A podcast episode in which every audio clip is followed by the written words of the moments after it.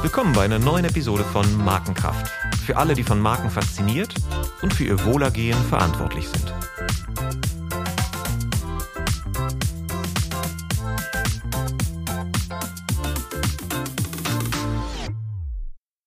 Mein Name ist Olaf Hartmann und ich spreche heute über eine Start-up-Erfolgsstory aus Deutschland. Es geht jedoch nicht um Flink, N26 und Co., sondern um eine Art kleines gallisches Dorf im großen Reich der digitalen Disruption. Denn trotz aller Vorhersagen verschwindet das Analoge nicht aus unserer Welt. Sie feiert sogar durch die digitale Erschöpfung der Menschen eine Art Renaissance. Der Autor David Sachs hat es in seinem Buch Die Rache des Analogen beschrieben. Symptome sind Ausmalbücher für Erwachsene, der Boom der Langspielplatte, die für Musiker neben Live-Konzerten und Merchandising mittlerweile eine der wichtigsten Einnahmequellen geworden ist, oder auch die Urban Gardening-Bewegung. Es herrscht die Sehnsucht nach Handfesten und Memes wie Offline is the new luxury machen die Runde. Deshalb widmen wir uns heute einem Start-up, das nicht auf Basis von disruptiven Visionen und digitalen Codes funktioniert, sondern durch Liebe zum guten Leben, der Magie der Haptik und konsequenter Markenführung. Ich spreche heute mit Timo Hall, der sich mit seiner Firma eine Mission gegeben hat. Brillant scharfe Messer. Timo ist in Freiburg geboren und aufgewachsen und er hat zehn Jahre in der Werbung als Mediengestalter gearbeitet, bevor er 2017 die Firma Hall gründete, um einen Deluxe-Rollschleifer für Messer herzustellen.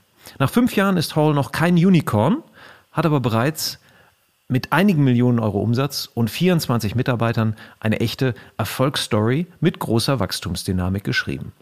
Heute möchte ich mehr darüber erfahren, wie ein Start-up mit einem analogen Produkt aus dem Schwarzwald es schafft, international erfolgreich zu expandieren, sich gegen Kopierer aus Fernost wehrt, Produktinnovation gestaltet, den richtigen Mediamix findet und welche Rolle die Marke dabei spielt. Willkommen, Timo. Schön, dass wir heute miteinander sprechen. Hi Olaf, danke, dass ich da sein darf. Schön. Zu Beginn machen wir ein kleines Warm-up, wie immer. Du kannst nach Gusto kurz oder länger antworten, je nachdem, was dir so einfällt. Ich stelle dir einfach kurz ein paar Fragen. Mhm. Book oder Facebook? Gerne mehr Book, äh, aktuell aber mehr Facebook. Bier oder Wein? Bier. Berge oder Meer? Mittlerweile mehr Berge. Mehr Berge, okay. Ja. Das ist, äh, gehst, gehst gerne wandern? Ähm, ja, gerne. Wandern, Biken. Ähm, früher mehr den klassischen Sand zwischen den Füßen. Und äh, jetzt habe ich dann so ein bisschen entdeckt, äh, ja, dass man auch im, im Sommer in den Bergen, Österreich zum Beispiel, sehr, sehr schöne Tage verbringen kann. Ja, das ist ja so, so vom Grundgefühl des Urlaubs ist das ja was äh, ganz anderes. Es gibt ja Leute, die schwören auf Meer, ich will immer nur Meer und andere sagen, ja, Berge, ich brauche die Herausforderung, die Bewegung ja. und so. Ich muss sagen, ich und, kann beides äh, genießen. Absolut. Ich, ich auch, ich auch. Aber ich schätze tatsächlich auch die Berge mehr. Äh, Steak oder Sojaburger? Sojaburger. Es war eigentlich eine Fangfrage, weil wenn man sich mit scharfen Messern beschäftigt, braucht man beim Sojaburger eigentlich scharfe Messer? Also, ja, wahrscheinlich für die Zutaten auch. Ne? Ich weiß nicht, wann ich das letzte Mal einen Sojaburger gegessen habe, aber ich habe tatsächlich so seit einem Dreivierteljahr ähm, versuche ich mich weitestgehend vegetarisch zu ernähren. Ähm, ich versuche aber hier den Genuss nicht zu kurz kommen zu lassen. Also das ist bei mir so eine Einstellung, ähm, dass ich sage, alles, was Genuss ist, ähm, möchte ich mir auch gerne gönnen. Aber ich habe äh, ja früher vom großen Dry-Aged Fleischkühlschrank bis zum Fast-Vegetarier, sage ich mal, ja, ist es jetzt gerade so, dass ich vielleicht mal einen schönen Schinken oder so, aber das große Stück Fleisch bleibt bei mir tatsächlich aus. Bisschen weniger, ja. Porsche oder Tesla? Tesla. Sehr, sehr gerne. Ja, sehr, sehr gerne. Hast, hast du einen Tesla oder nee, würdest leider du gerne? noch nicht, habe ich mich noch nicht äh, überwunden bekommen dazu. Ich habe ein äh, Hybridfahrzeug, fahre ich aktuell. Da habe ich es mir so mal, hm. wollte ich mal probieren. Und ähm, ich denke, dass das nächste Fahrzeug äh, wahrscheinlich wirklich ein Tesla wird. Ja, also man kommt nicht, es läuft alles drauf hinaus. Also schon allein steuerlich wird man gezwungen. Ja, ich hatte mal zwei Tage eine Probefahrt und es hat schon Spaß gemacht. Und ich habe halt gemerkt, okay, fehlt einem jetzt der Luxus von den klassischen deutschen Autobauern im Interieur. Und nein, fehlt da absolut nicht, war, war für mich so die Antwort. Und von daher. Das ist ein anderes Gefühl einfach. Ja, ja, ja total. Ja, wenn man nicht ja. muss, aber kann. das stimmt. Und äh, da sind wir beim Thema Gendern. Muss oder kann? Habe ich mir zu wenig Gedanken drüber gemacht, um da eine ernsthafte Aussage zu treffen. Ich mache es nach Gefühl. Das ist ja Das, das ist gut, weil ich habe es immer noch nicht äh, drauf. Das heißt, in diesem Podcast wird nicht gegendert, aber ich respektiere das auch, wenn Leute das mittlerweile gut drauf haben. Ich zuck aber dann schon äh, einigermaßen, weil, weil es ist ja. natürlich jetzt die umgekehrte Betonung. Es, es wird eigentlich jetzt immer die weibliche Form betont. Trotzdem ah. verstehe ich auch, warum, warum es getan wird. Ne? KonsumentInnen, da hört man eigentlich dann nur noch KonsumentInnen. Ja, ja. Also da würde ich mich gerne auf dich verlassen. Äh, grätsch mir gerne rein, wenn es nicht ganz korrekt wäre. Alles gut. Und wenn wir einen Shitstorm kriegen, dann haben wir Aufmerksamkeit. Das ist doch super, ne? Es ist mir egal, wie, es ist mir egal, was Sie über mich schreiben. Hauptsache, Sie schreiben meinen Namen richtig. Das sagte der Galerist bei der ersten Ausstellung der Impressionisten in Paris. Also, jetzt, jetzt zu dir noch ein bisschen. Was, was war so in deinem Lebenslauf? Was war die erste Marke, die in deinem Leben irgendetwas bedeutet hat oder wo du dich bewusst für ein Produkt sozusagen für die Marke entschieden hat, hast? Puh, also ich, ich glaube, ich bin da schon ein, ein relativ klassischer Apple-Jünger. Äh, das, das hängt bei mir so ein bisschen mit der, mit der Ausbildung zusammen. Ähm, als ich zum Mediengestalter äh, oder die Ausbildung zum Mediengestalter äh, machen durfte, ähm, ja. war mein Jahrgang der erste, der auf ähm, Adobe CS1, also die Creative Suite 1 hatte. Also da hatte ich Glück, sonst wären wir da auf Quark Express und so noch gelandet zum Layouten. Und ähm, da war halt auch, das war meine erste Mac-Maschine, an der ich saß und vorher zu Hause halt am Computer. Und da habe ich das erste Mal gemerkt, hey, ganz banale Sachen können einfach funktionieren. Und äh, dann, dann merkt man plötzlich, ja, wie gut es ist, wenn jemand seinen Job richtig macht.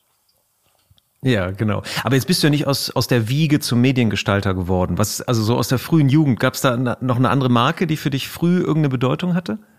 Mm -hmm. Es, es Oder war, glaube ich, immer so ein bisschen, ähm, je nachdem, was für, was für Sportarten man gerade gemacht hat.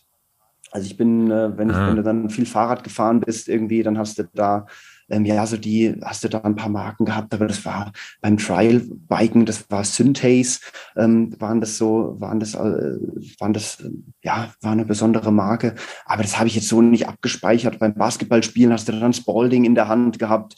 Und äh, aber da könnte ich jetzt, also so, wie ich heute Marke wahrnehme, ja gut, damals vielleicht muss man sagen, ich war immer auch Air Max-Fan. Also Nike war da schon immer eine sehr, äh, eine sehr tolle mhm. Brand für mich, die, die ja gerade was Schuhmode anging, da Zeichen gesetzt hat, auch vom Sport kommend, aber dann in die Mode übergehend.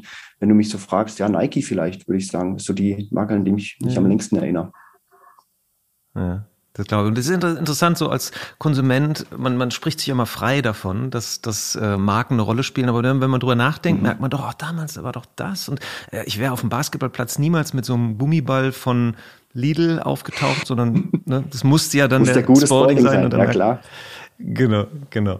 Und du bist ja verheiratet, ne? Mit äh, Marjorie Pensalfini. Habe ich das richtig ausgesprochen? Ähm, ja, französisch. Die gerade mit dir zusammen im Urlaub ist. genau, genau. Marjorie wird sie auch gerne ausgesprochen. Marjorie. Pens genau, ja. und äh, Pensalfini ähm, ist sie äh, leider noch, aber sie wird, äh, also wir haben geheiratet und sie, sie wird jetzt schon auch Hall genannt. Ähm, aber Super, äh, ja. ja, der französische Staat, das ist nicht ganz so einfach mit Namen ändern. Das äh, beantwortet meine Frage. Ich wollte nämlich fragen, ist es nämlich italienisch? Weil da hätten wir eine Parallele. Ich bin ja mit einer Halbitalienerin ah, verheiratet, okay. Patricia. Aber das ist also Pensalfini ist also, also ja. äh, kommt aus dem Französischen. Nee, Pensalfini ist italienisch und es war von ihrer, von ihrem Papa, die Seite. Genau. Ah ja, genau. okay. Weil da habe ich jetzt die elegante Verbindung, weil deshalb sprechen wir heute miteinander. Mhm. Wegen meiner Patricia, meiner Echt? Italienerin. Weil die, ja, die hat sich immer tierisch darüber aufgeregt, dass unsere Küchenmesser nicht scharf sind. Und trotz großer Investitionen in verschiedene Art von Schleifsteinen und sonstigen mhm. Geräten äh, blieben die auch immer relativ. Also meine Versuche scheiterten. Also zwischendurch waren sie ein bisschen schärfer, aber nicht so doll.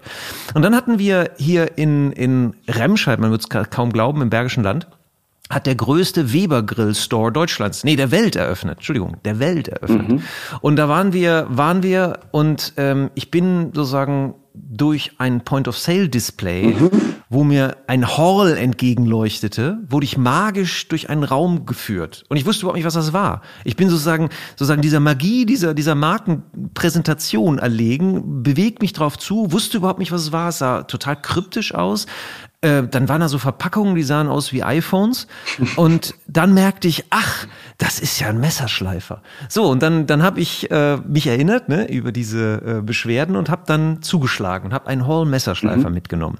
Dann war ich zu Hause und habe in wenigen Minuten es geschafft, meine Messer auf ein Niveau zu bringen, was, wo ich es vorher nie geschafft habe.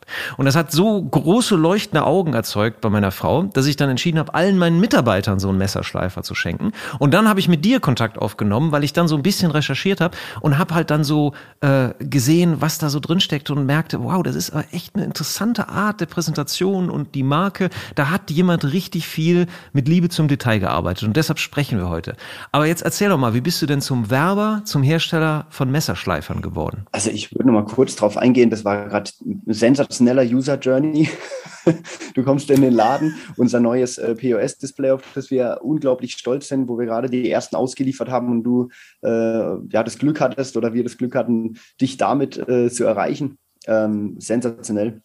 Aber können wir vielleicht später ja. nochmal drauf eingehen, das ist auch ein wichtiger. Nee, können wir jetzt auch drüber sprechen. Also, weil habt ihr wirklich gemacht. Also es war wirklich ein, äh, es hatte wirklich diesen, diesen Effekt, dass es mich durch den Raum gezogen hat. Ich ging darauf zu. Es hat ja auch so ein bisschen was, fast was Sakrales. Mhm. Also es ist so wie so ein, ein dieses, Schrein, dieses ne? glühend, wie so ein Schrein, genau, wie so ein Schrein, ja? ja. Also wie eine Galerie. Also da war irgendetwas, ich wusste sofort, da wird etwas präsentiert von Wert. Und dann hatte, dann waren da an dem, an dem Ort auch direkt ein Messer. Man, ich hatte direkte sozusagen Live-Erfahrung von wie funktioniert das, nachdem man überhaupt erstmal verstanden hat, was das ist, weil diese Dinger sehen ja, man versteht es ja erstmal nicht. Man ja. sieht da irgendwelche ja, so ja, eine Tonne, Tonnen klar, rumstehen. erkennt man erstmal nicht, ne, mhm. wenn man es nicht, nicht weiß. Ähm, ja, kam gleich, ähm, kam gleich Fachpersonal, hat dich beraten oder äh, das würde mich jetzt noch interessieren? Oder hast du dich erstmal selbst? Nach relativ nee, nach relativ kurzer mhm. Zeit. Ich habe dann selber schon probiert und irgendwann kam dann jemand und hat gesagt, ah, Sie haben es ja schon kapiert. Mhm. Und ich so, ja, habe ich schon kapiert. Und, und dann habe ich noch gef gefragt, was, was die unterschiedlichen äh, äh, Modelle mhm. waren. Und dann habe ich äh, äh, erstmal äh, Schnappatmung bekommen, weil sie mir das teuerste Modell vorgestellt haben, was ja über 250 Euro kostet. Ich so, äh, okay, 250 Euro hatte ich jetzt gerade nicht sofort. Ja oder 2,99 irgendwie so, so ja. ein Betrag und dann und dann ist sie dann von oben, was auch vom verkäuferischen sehr richtig war, ne? Kontrasteffekt, erstmal oben einsteigen und dann ja, aber dann gibt's ja hier für 139 und dann gibt's hier noch ein Modell für 99 mhm, so und dann guckt man sich das 99er Modell an und dann dann ringt man mit sich und am Schluss hat man natürlich das äh, ähm, Degression zur Mitte, mhm. ähm, ja, man nimmt natürlich dann das 139er Modell mit. Ja, ja, schön, also freut mich erstmal, dass du so, dass du da gleich zugeschlagen hast. Eben diese diese POS Display Geschichte. Das war ein, ein, super wichtiger Schritt für uns in der, in der Wahrnehmung im, im ja, am POS, im physischen äh, Geschäft. Und äh, wir hatten ganz am Anfang mal ein paar Displays, die waren, ja, wo wir halt sehr auf den Preis geachtet haben in der Herstellung. Das war alles noch nicht, war halt, ja, ich sage jetzt mal, das ist einfach noch nicht so drin, was wir eigentlich wollten. Und als die fertig produziert waren und ausgeliefert wurden, hat mir eigentlich schon das Herz geschmerzt, dass es das nicht ist, wie ich uns eigentlich präsentieren möchte. Und ähm, mhm. wir hatten, als wir unser neues Office bezogen haben, äh, mit einem ganz tollen Schreiner, äh, mit dem Kai Grabner bei uns äh, in der Nähe. Ähm, der hat unser, unser ganzes Office ähm, durchdesignt, uns da komplett vom, vom Hocker gehauen. Ähm, eigentlich habe ich nur einen Eingangstresen bei ihm bestellen wollen und der hat dann einen kompletten Video-Walkthrough gemacht und vom Hocker gehauen. Und der eben, der hat damit dann gesagt, Mensch Kai, kannst du uns POS-Displays machen, die auch die Leute vom Hocker hauen, weil das ist das, was wir wollen. Und das ist daraus geworden, es sind verschiedene Größen geworden. S, M, L, XL. Ähm, und äh, ja, da hast du, das, das war das, was du gesehen hast. Sehr gut. Dann, dann viele, viele Grüße an ihn. Jetzt haben wir einen Riesensprung gemacht. Ich würde jetzt ja. gern an den Anfang der Geschichte zurückkehren. Vom Mediengestalter zum Messerschleiferhersteller. Wie kam das? Vom Mediengestalter zum Messerschleiferhersteller. Ähm, ja, also ich war ja, der klassische, der klassische Mediengestalter, Print, dann Web.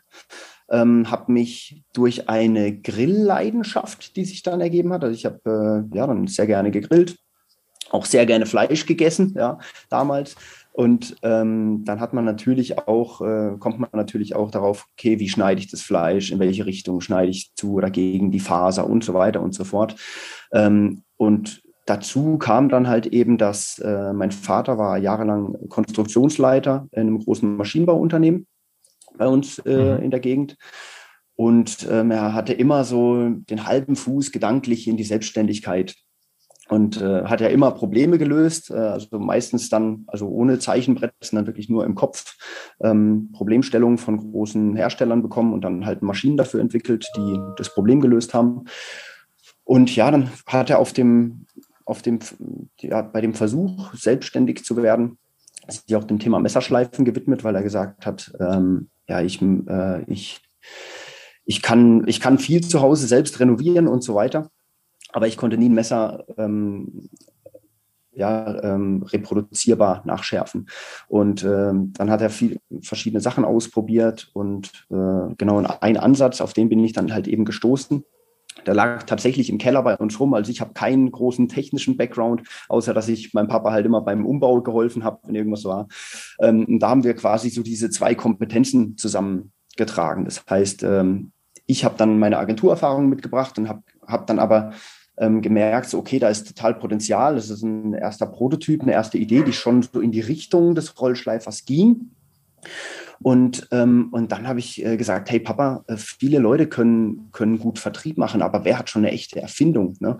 Und äh, dann haben wir uns mhm. hingehockt, das Ganze zusammen weiterentwickelt ich habe ihn gefragt. Ganz kurz, ja. damit, damit das nachvollziehbar ist, weil ich kenne ihn, du kennst den Rollschleifer. Das Besondere, was, was kann ich jetzt wieder aus ja. der Nutzerperspektive berichten, was ja wirklich das Problem ist, dass man ja die, die Messer nicht im richtigen Winkel, wie du gerade sagtest, kontinuierlich nachschleift. Ne? Ist 20 Grad ist, glaube ich, der, der ideale Winkel für die meisten Messer, ja, und dann für die hochwertigen dann 15 Grad. Und das kriegt man einfach sozusagen in den anderen Schleifvarianten nicht hin. Und ihr habt das gelöst, indem ihr zwei ähm, Anschläge gemacht habt, also woran mit starken Neodym-Magneten mhm. die Messer einfach angesogen werden und dann in diesem Winkel stehen mhm.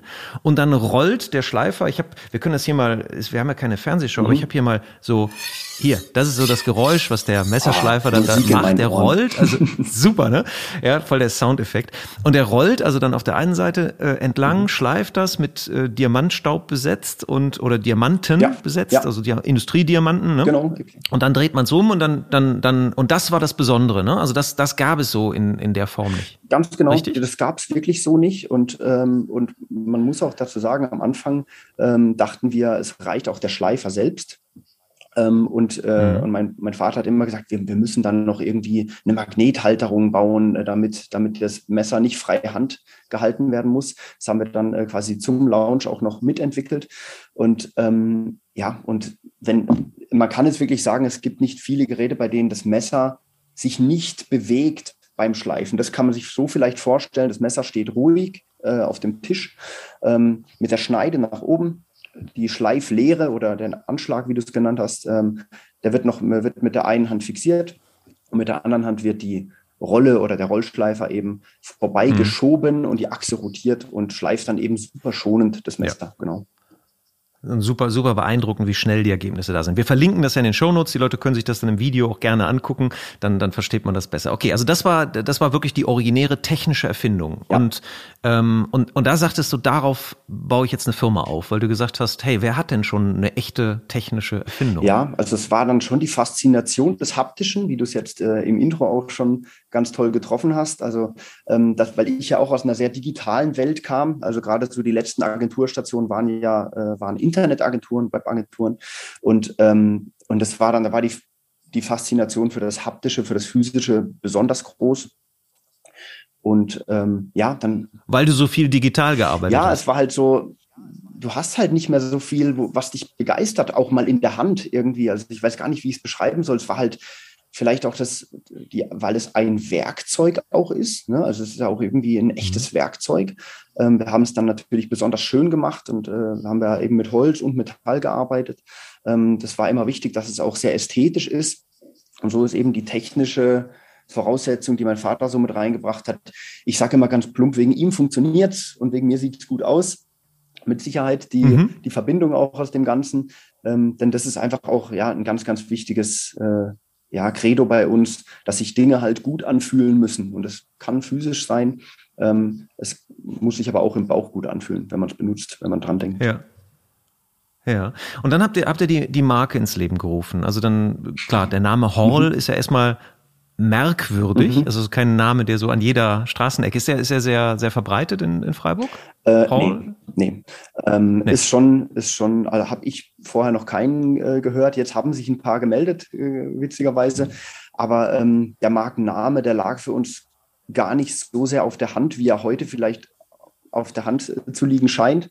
Ähm, das, wir dachten halt am Anfang, wir, ich habe hab noch so erste äh, Designentwürfe, wo ich irgendwie die Initialen aus meinem Vater, von meinem Vater und von mir irgendwie Ottmar, Timo, Hall, also irgendwie H, T, O und und äh, dann, dann, es hat aber nie Klick gemacht und irgendwann äh, kam ein Kumpel und hat gesagt, hey, nenn es doch Hall. Also ihr heißt ja nicht Müller mit Nachnamen, also kannst du ja, nennst doch Hall, dann ähm, und dann könnt ihr euch da noch ein Denkmal setzen und irgendwie ist es auch, ja, vier Buchstaben funktioniert. Und äh, dann haben wir gesagt, ja gut, dann machen wir Hall.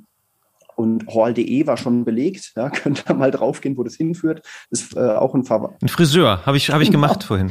genau. Es kommt ein Friseur und, raus. Äh, ja. ja, und dann haben wir das Ganze, ähm, habe ich meinen Papa gefragt, Mensch, wo, woher rührt denn unsere Messerschärf-Expertise? Wann hast du denn angefangen, dich mit dem Thema Messerschärfen, Diamantbeschichtung auseinanderzusetzen? Und dann hat er gemeint, ja, du, so 93.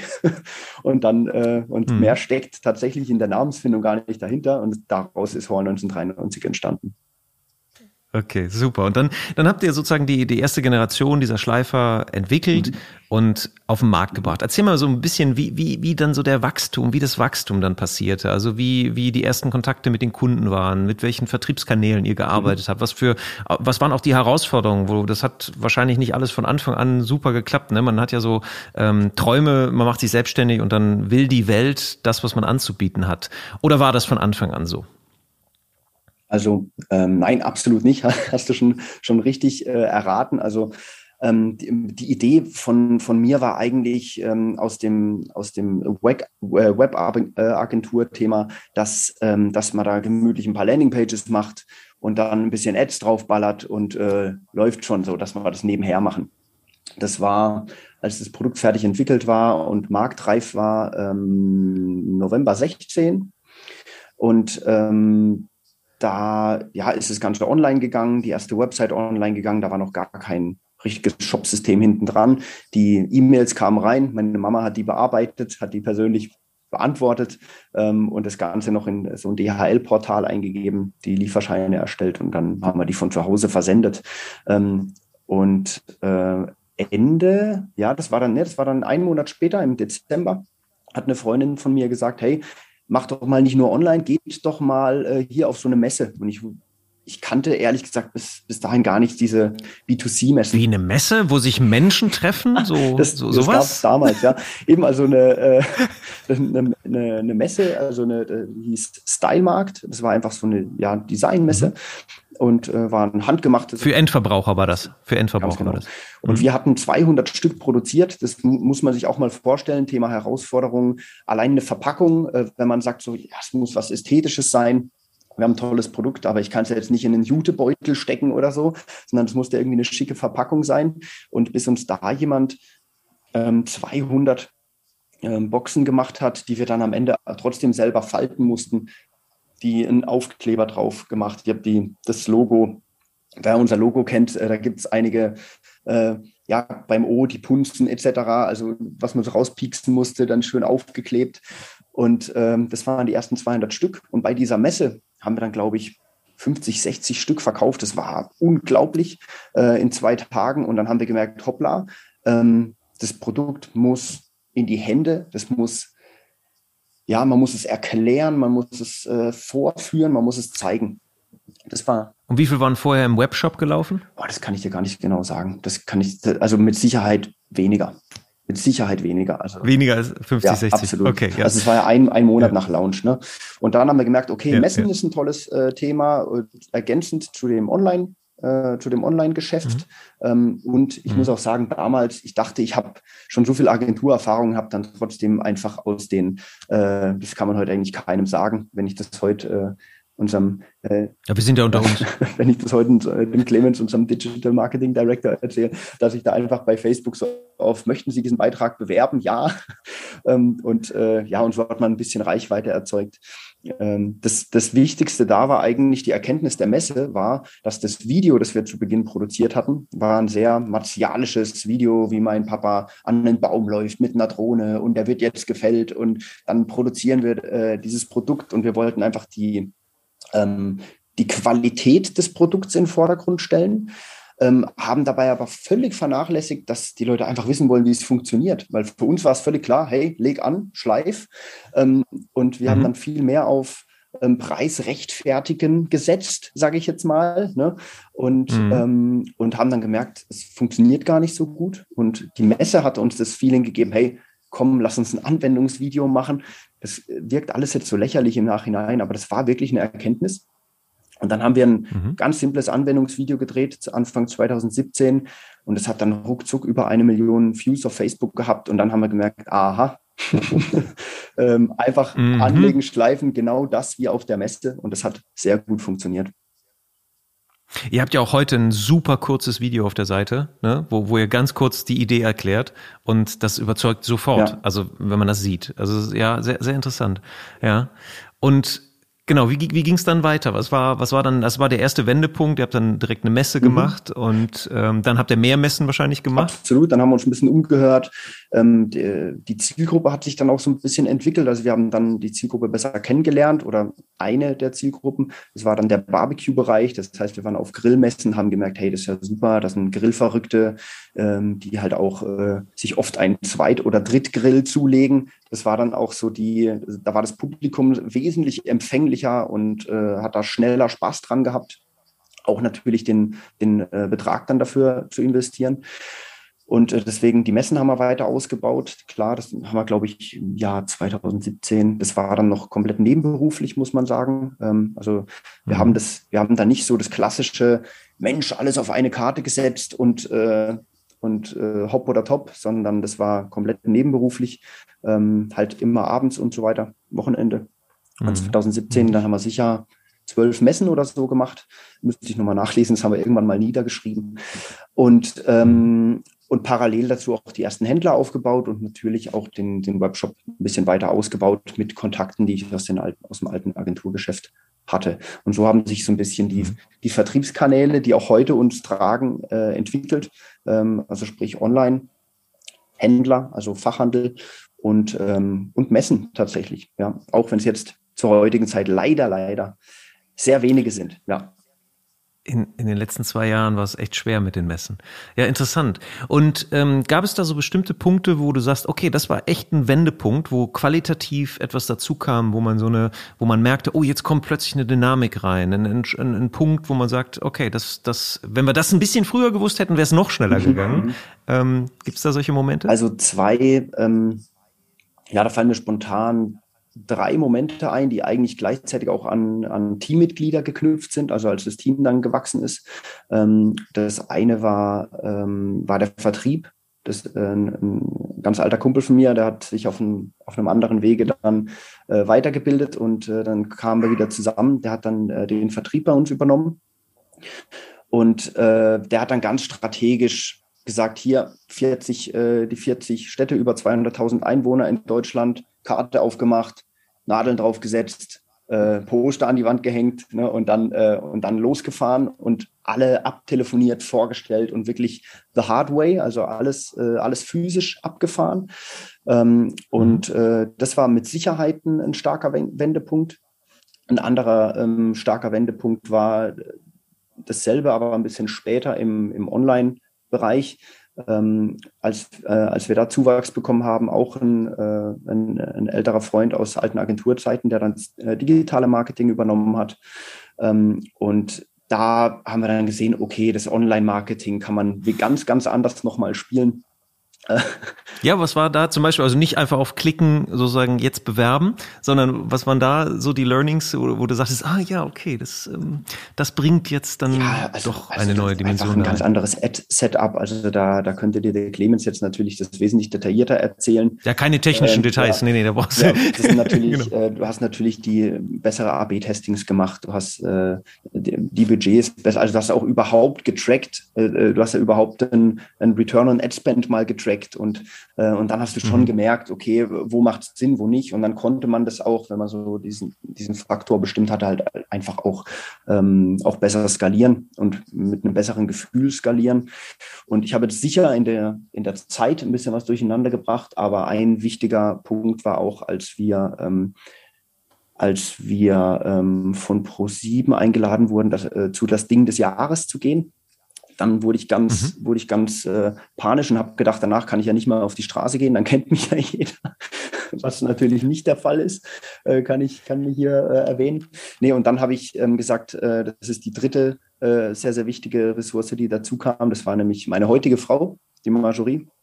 Die ähm, hat bis dato in der Schweiz gearbeitet, ähm, bei Montblanc in der Luxusbranche in verschiedenen, äh, verschiedenen Bereichen. Und die kam dann mit rein und ich habe gesagt, Marjo, wir müssen, ähm, der Webshop hält es so nicht aus. Wir haben kein ERP-System, wir haben nichts. Und sie hat das Ganze technisch auf viel stabilere Beine gestellt.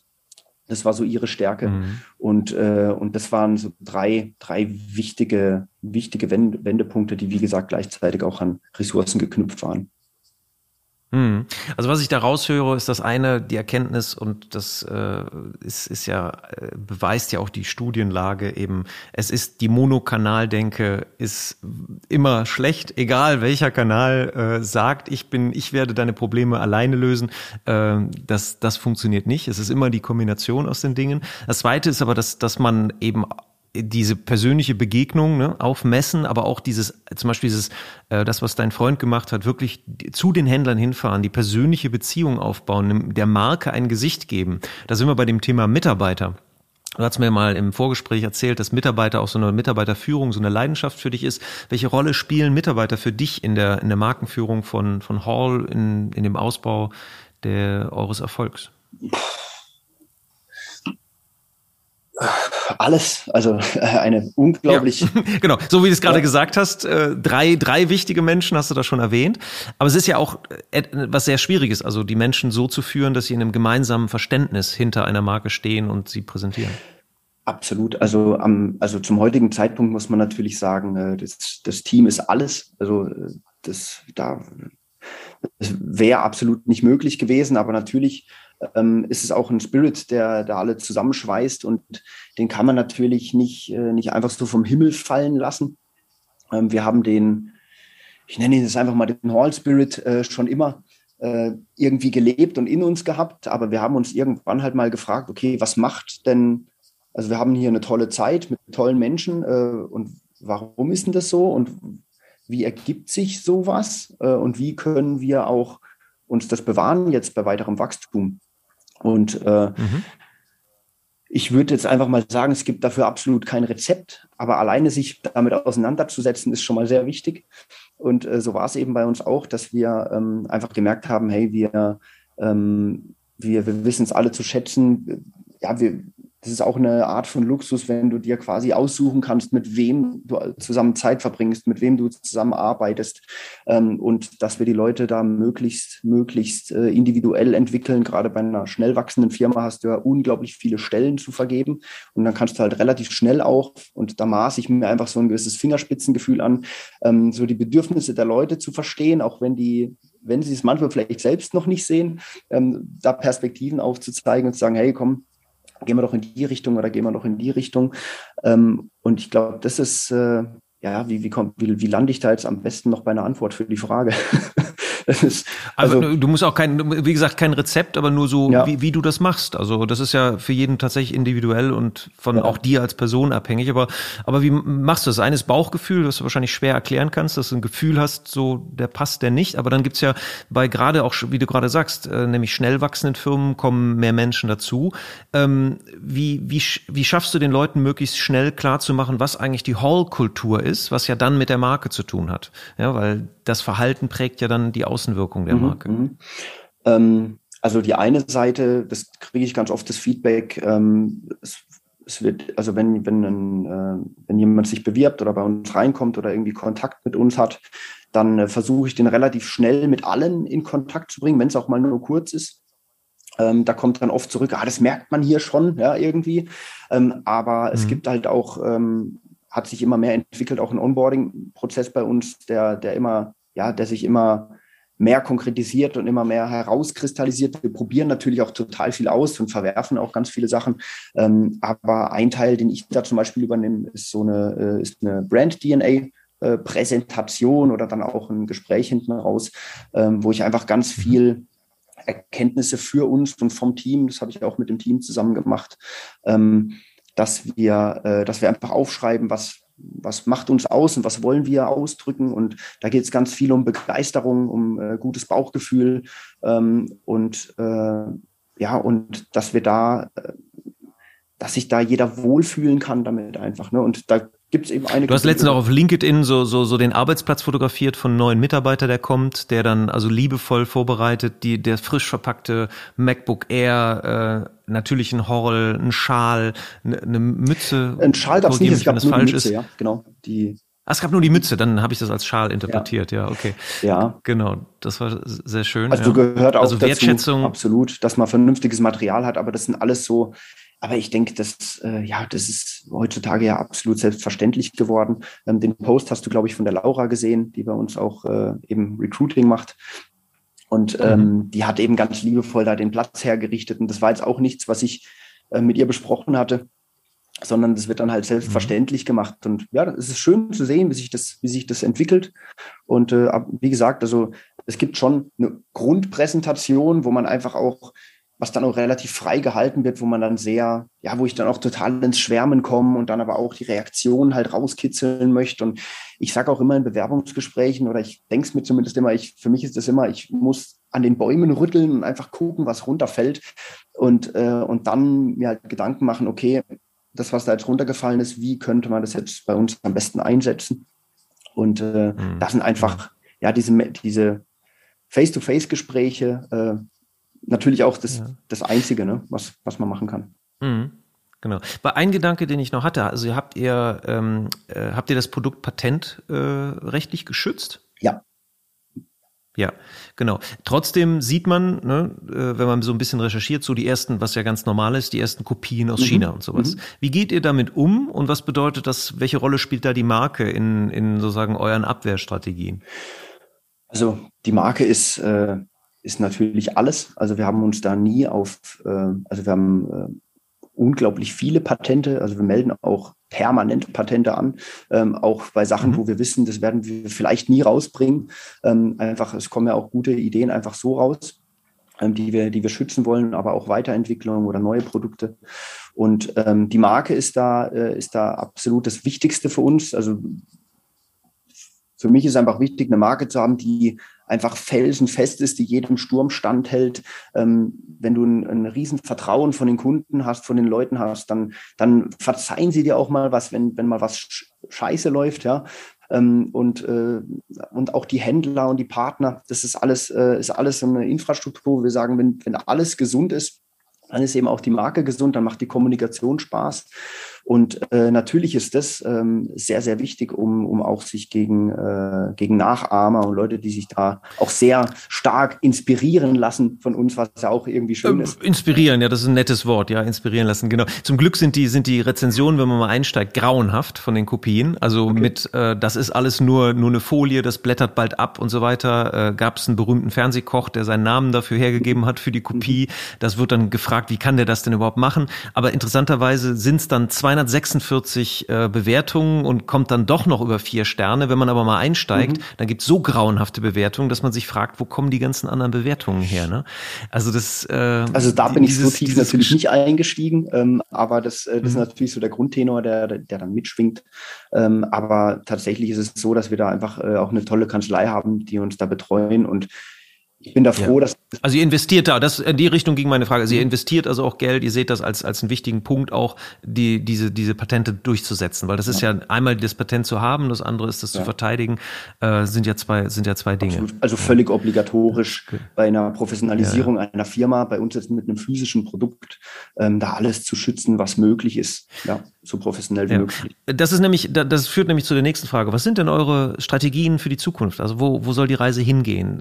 Ist das also, weil ein Patent ermöglicht ja zum Beispiel auch andere Finanzierungsmöglichkeiten, ne? Also zum Beispiel Venture Capital, solche Leute fragen danach. Habt ihr das in Betracht gezogen, um jetzt euer Wachstum weiter voranzutreiben oder macht ihr alles das aus organisch und sagt, wir kriegen das selber gewuppt? Also ähm, wir machen das tatsächlich organisch und wuppen das selbst. Da sind wir auch ganz stolz drauf und wir machen trotzdem Riesensprünge, auch äh, Rieseninvestitionssprünge. Ähm, also wir, wir produzieren ja, also wir können sehr, sehr viel Produkte produzieren, haben für Weihnachten auch sehr, sehr viele Produkte produziert, um endlich mal nicht ausverkauft zu sein. Und das haben wir auch geschafft. Also wir haben ähm, da sind wir ganz stolz drauf, dass wir komplett 100 Prozent eigenfinanziert sind.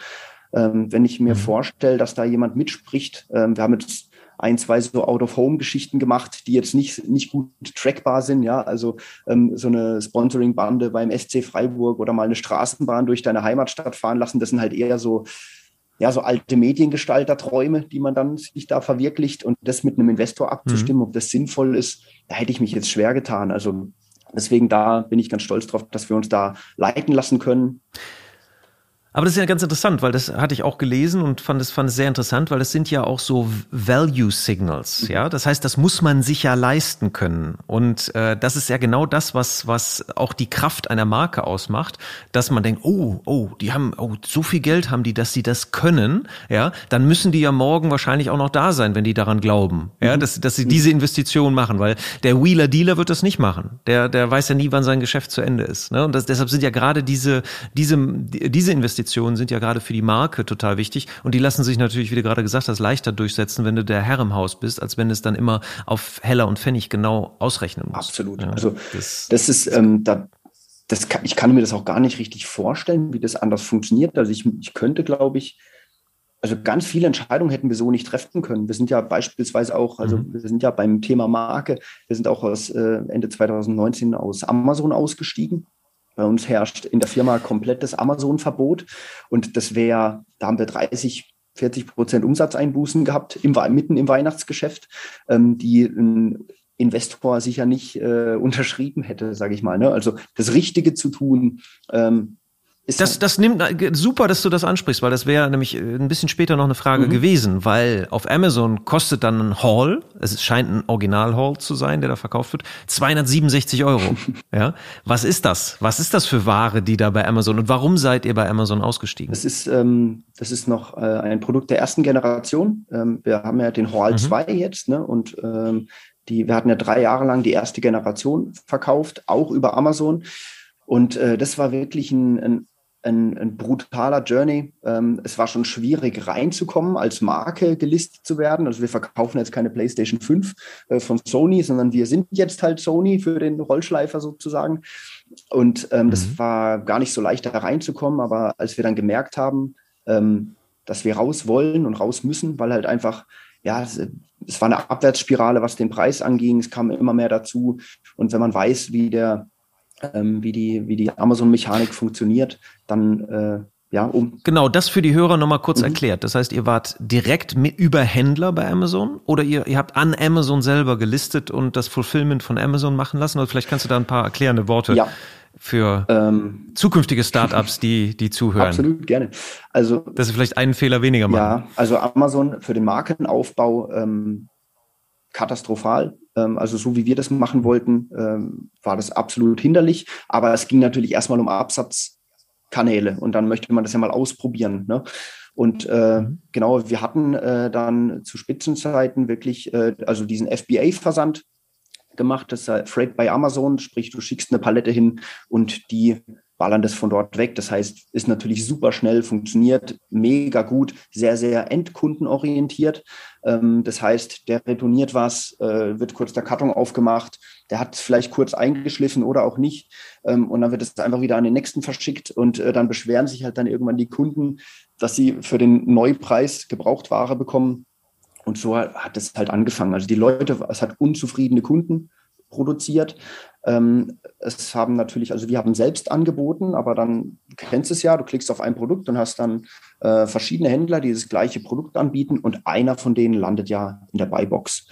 Ähm, also sprich, du kaufst dann die PlayStation 5 oder den Rollschleifer und äh, der Anbieter, der quasi das beste Kundenerlebnis bietet und es wird meistens aus ähm, Lieferzeit, Bewertungen und Preis zusammengesetzt. Ich denke, das ist heute auch noch so. Und ähm, und der landet dann in der Buybox und macht dann den Verkauf. Und dann ist es natürlich am einfachsten, mal 50 Cent runterzugehen und dann landet der Händler oben.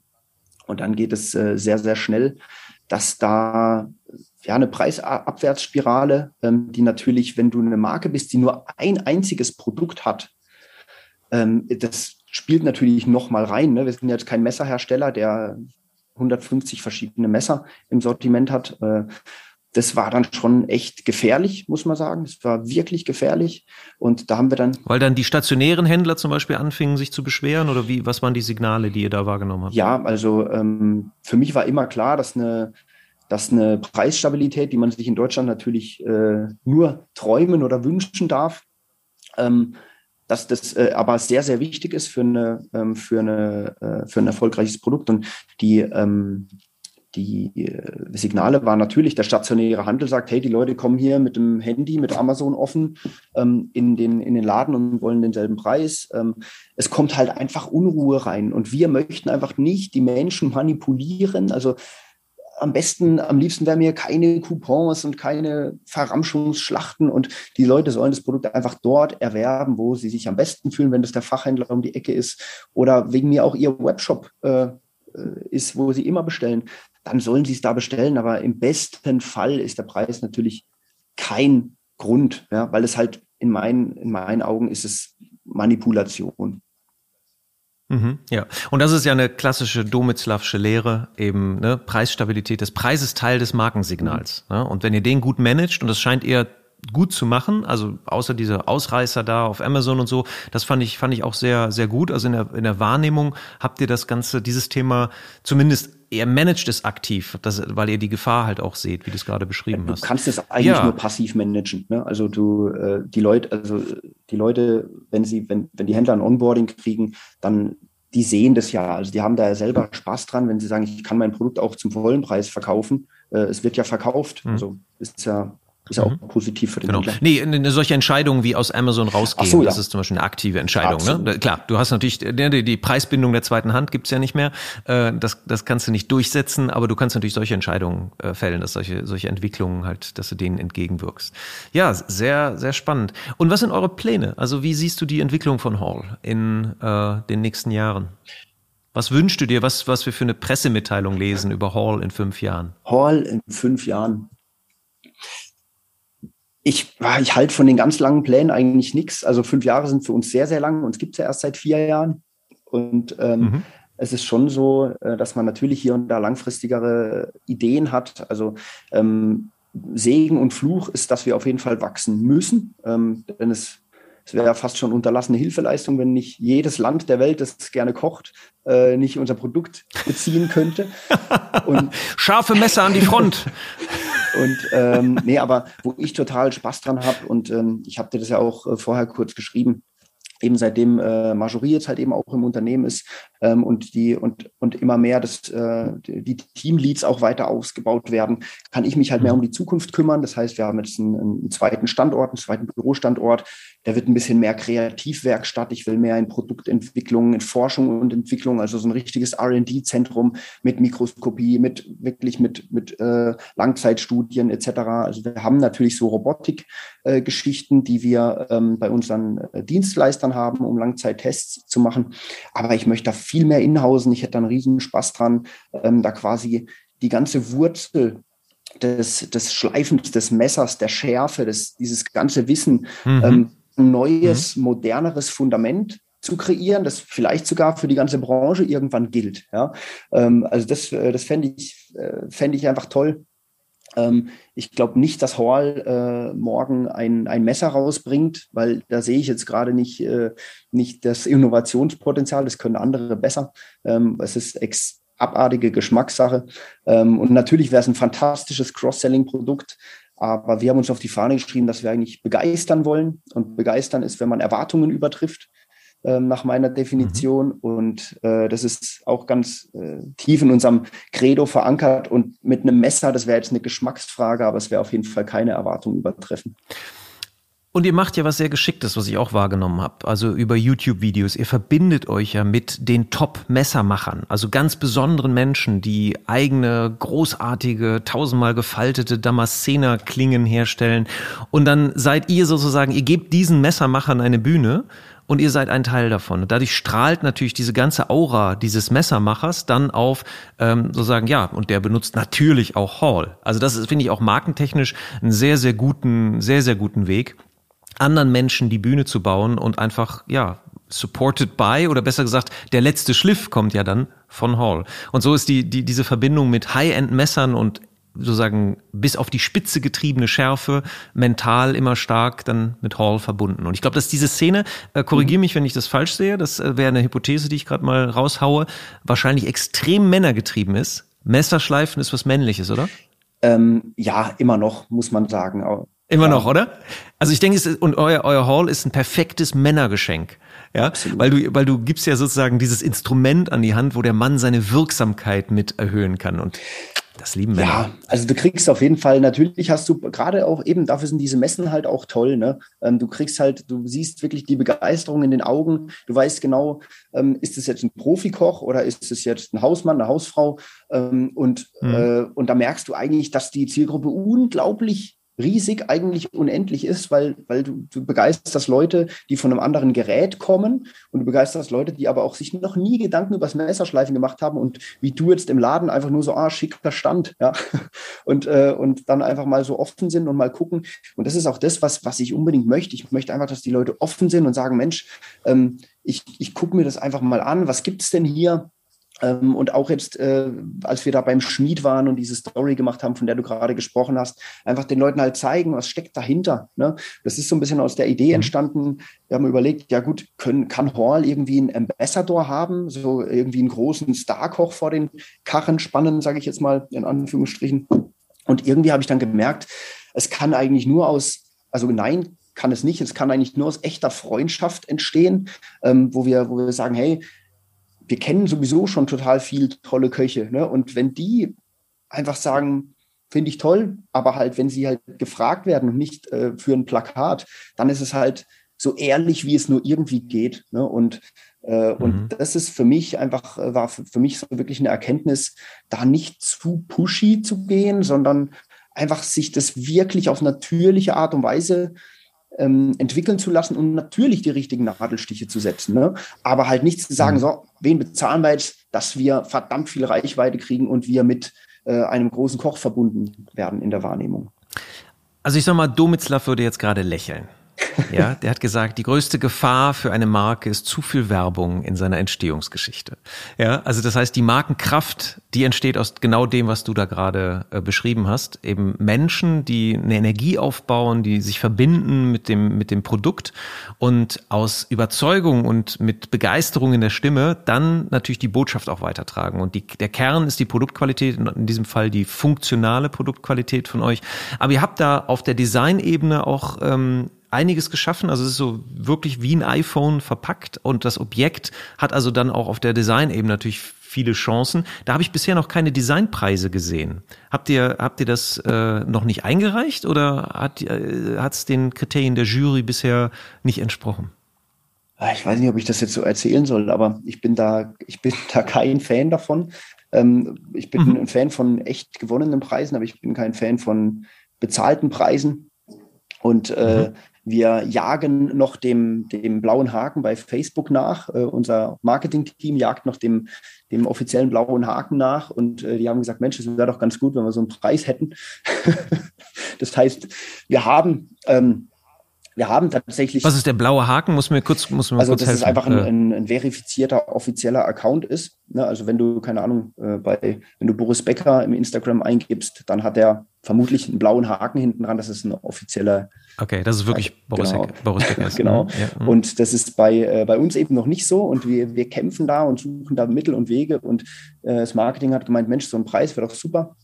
Ähm, und äh, wir haben solche Preise, aber ich habe gesagt, ich möchte nicht, dass der, dass damit geworben wird, weil ich darauf gar nicht so stolz bin, ehrlich gesagt. Ja, weil da wird halt bezahlt dafür am Ende. Natürlich wirst du gewählt, oh, aber du musst da für den, ja, ja also ich kenne zumindest noch keinen. Für Preis. die Verwendung des Preises. Ja, Ah, genau. okay, okay. Wenn du da mal einen Preis hast. Es gibt ja trotzdem ein paar seriöse, ja, ja, genau, genau, können wir, können wir ja. nachgehen nochmal drüber sprechen. Aber gut. Ja, das erklärt das, weil ich hätte, also ich denke schon, dass ihr solche Preise gewinnen könnt mit dem Produkt. Es hat mich gewundert, dass es halt nicht kommuniziert wird. Da ist die Erklärung. Vielen Dank. Ja, dann ähm, zum Schluss, so zum Wrap-up. Also, wenn wir mal überlegen, jetzt äh, hat dir jemand zugehört, also wir gehen, sprechen ja über junge Startups, junge Marken und all das. Und ihr seid eine Erfolgsstory. Was würdest du zum Beispiel für Inspirationsquellen, die dich besonders inspiriert haben, die dich irgendwie beeinflusst haben, wo du so zwei, drei Literaturtipps gibst oder wenn dich mal jemand fragt, das ist ein Buch, was du oft verschenkt hast. Gibt es da etwas?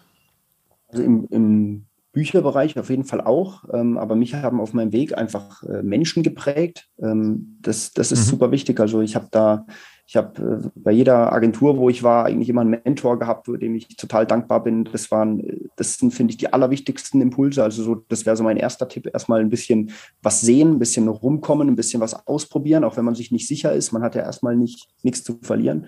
Ähm, da mhm. nimmt man, glaube ich, wahnsinnig viel mit. Und ähm, ich habe immer wieder mal versucht, ein paar Bücher zu lesen früher und hatte da nie richtig den Zugang gefunden. Also zumindest wenn es ums Thema äh, Unternehmensentwicklung gibt etc. Ähm, und hatte da nie, das war für mich nie der richtige Zeitpunkt, habe ich im Nachhinein gemerkt.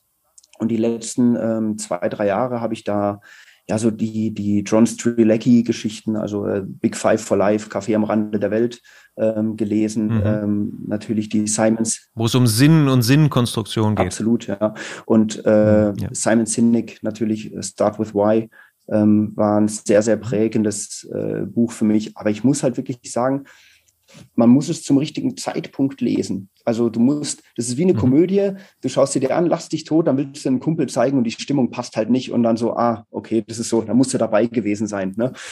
Die Wirkung ist immer kontextabhängig. Ja, total. Genau. Ja, und äh, deswegen nee, so ein okay. Buchtipp einfach, um das, äh, ja, ja, kann man machen, aber es muss auch im richtigen, zum richtigen Zeitpunkt die richtige Sprache für dich sein, weil in den Büchern ja oft Ähnliches steht. Ähm, und mhm. irgendeins triggert dich dann zum richtigen Moment. Ja. Sehr schön. Das ist auch etwas, was äh, einige in diesem Podcast schon erzählt haben. Die Verbindung mit Menschen ist ein ganz, ganz wichtiger Erfolgsfaktor. Und der hat ja auch immer mit Lebensphasen zu tun. Also auch da, die richtigen Menschen musst du im richtigen Moment treffen. Ja, du hörst die gleichen äh, Dinge, erzählt dir jemand zu früh und du verstehst es gar nicht und dann hörst du es im richtigen Moment und dann entfaltet ganz viel Wirkung.